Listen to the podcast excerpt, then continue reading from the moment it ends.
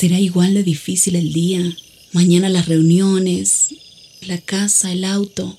Estoy agotada.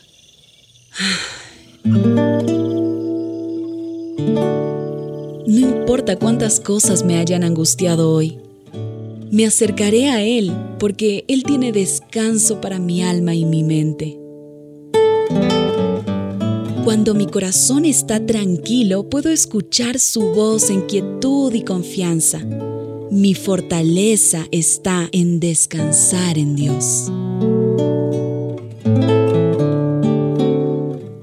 Ven a descansar.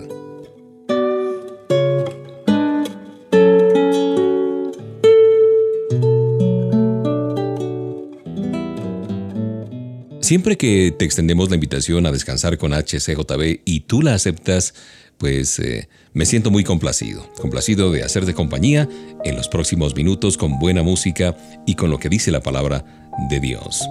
¿Qué diferencia hay entre un favorito y un íntimo? Abraham corrió a liberar el cordero enredado en aquel matorral.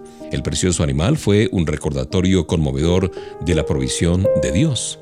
El patriarca susurró una plegaria de acción de gracias por el sacrificio provisto en lugar de su hijo Isaac. Recuerda ese episodio que nos cuenta Génesis 22, de que el Señor le pidió sacrificar a Abraham a su hijo Isaac, el hijo de la promesa. Abraham obedeció cuando el Señor le dijo que se fuera de su tierra, porque quería hacer de él una gran nación en la tierra prometida. Él creyó en la promesa de Dios que su descendencia sería tan numerosa como las estrellas del cielo. También honró el mandato del Señor cuando le pidió en sacrificio a su hijo Isaac. En cada paso, Abraham demostró el amor y la confianza que profesaba hacia Dios. En el Nuevo Testamento, en Santiago 2.23, nos dice que Abraham creyó a Dios y le fue contado por justicia y fue llamado amigo de Dios. ¿Qué tal ese privilegio tan grande de ser llamado amigo de Dios, pana de Dios?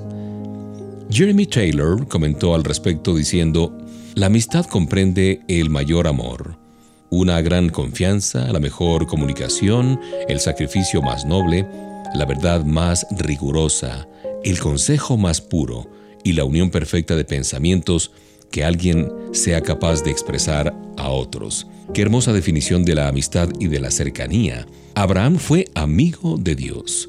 Tú también puedes ser amigo de Dios. Él desea que tú confíes en Él y Él te ha mostrado cómo al amarte primero a ti. Un abrazo de Mauricio Patiño Bustos.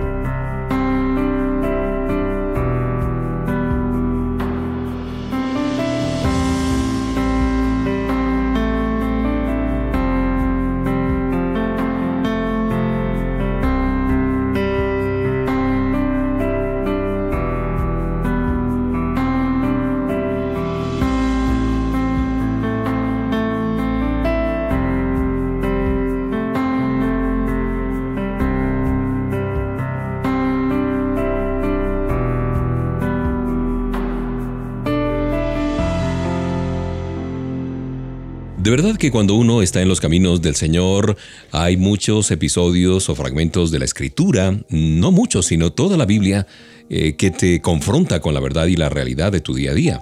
Hay una porción en Santiago 3.8 que dice, pero ningún hombre puede domar la lengua, que es un mal que no puede ser refrenado. Si no tenemos cuidado con lo que decimos, caeremos con facilidad en el vicio del chisme no pensamos mucho en lo que estamos diciendo y pronto nos encontramos hablando mal de alguna persona. Chismear es hablar, es eh, murmurar maliciosamente acerca de alguien eh, con el deseo de causarle daño de alguna manera. Aunque con frecuencia nos parece que no atacamos abiertamente a alguien, nos sentimos con la libertad de poner en tela de juicio la sinceridad del carácter de aquella persona. El salmista dijo, sean gratos los dichos de mi boca y la meditación de mi corazón delante de ti, oh Señor, roca mía y redentor mío. Esto está en el Salmo 19, 14. ¿Cómo nos habla Papá Dios? ¿Acaso Él nos echa en cara nuestras faltas o nos trae a la memoria las veces que hemos pecado contra Él? Por supuesto que no. Las palabras del Señor son para consolarnos y hacernos recordar su amor, su perdón y su gracia incondicionales. Si examinamos lo que nos mueve a hablar de alguien, nos daremos cuenta de si lo que decimos es o no de provecho.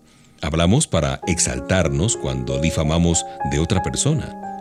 El carácter de Dios personifica la restauración y la edificación. Si vivimos para Él, debemos guardar nuestra lengua y usarla para edificar, no para difamar a los demás. Piensa en esto mientras suena la música.